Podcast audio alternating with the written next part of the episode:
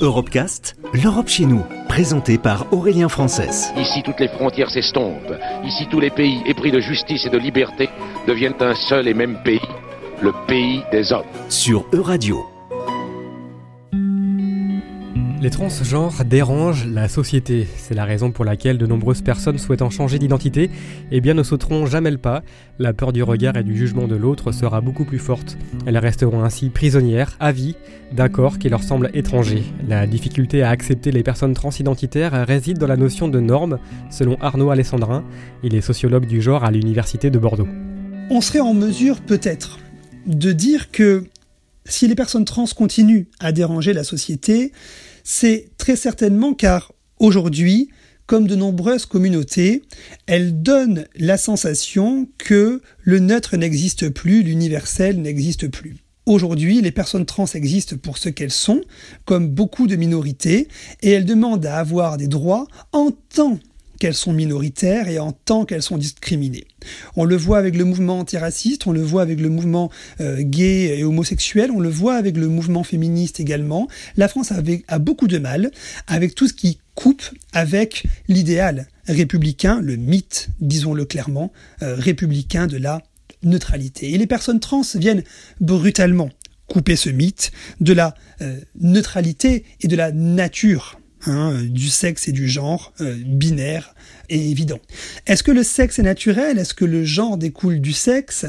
Nous sommes loin aujourd'hui des représentations qui font coller sexe et genre, disant que, ayant un sexe anatomique, nous nous devons d'avoir ce genre. Alors oui, si les personnes croient encore en ce mythe, les personnes trans viennent heurter frontalement, brutalement, cette croyance. Les discriminations, les préjugés, les stéréotypes contre les personnes trans sont nombreux.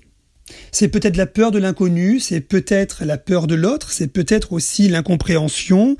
Quoi qu'il en soit, nous sommes dans un monde où on le sait, juridiquement, il n'est plus possible de discriminer, mais nous sommes dans un monde où, on le sait, il y a encore malheureusement trop de discrimination. Les enquêtes montrent que 85% des personnes trans disent avoir été discriminées au cours des 12 derniers mois. Autant dire que si on avait demandé aux personnes trans au cours de leur vie, nous aurions atteint les 80 000% Nous n'avons pas des chiffres sur l'ensemble des services, mais de ce que l'on connaît, on, on, sait par exemple que le taux de chômage des personnes trans est entre 3 et 8 fois supérieur à celui des personnes non trans. Alors c'est vrai qu'il y a plus de visibilité trans, mais pour autant la visibilité trans est-elle meilleure?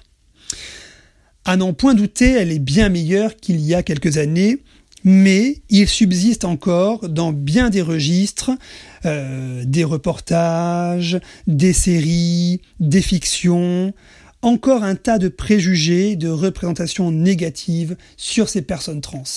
Est-ce de l'hypocrisie? Peut-être. C'est en tout cas, on peut peut-être faire cette hypothèse, ce moment de bascule entre une représentation massivement négative et la prise de conscience qu'on ne peut plus représenter les personnes trans, comme d'ailleurs l'ensemble des personnes LGBT de la sorte. C'est intéressant d'un point de vue sociologique parce que cela signifie que nous sommes dans une société, premièrement, des individus.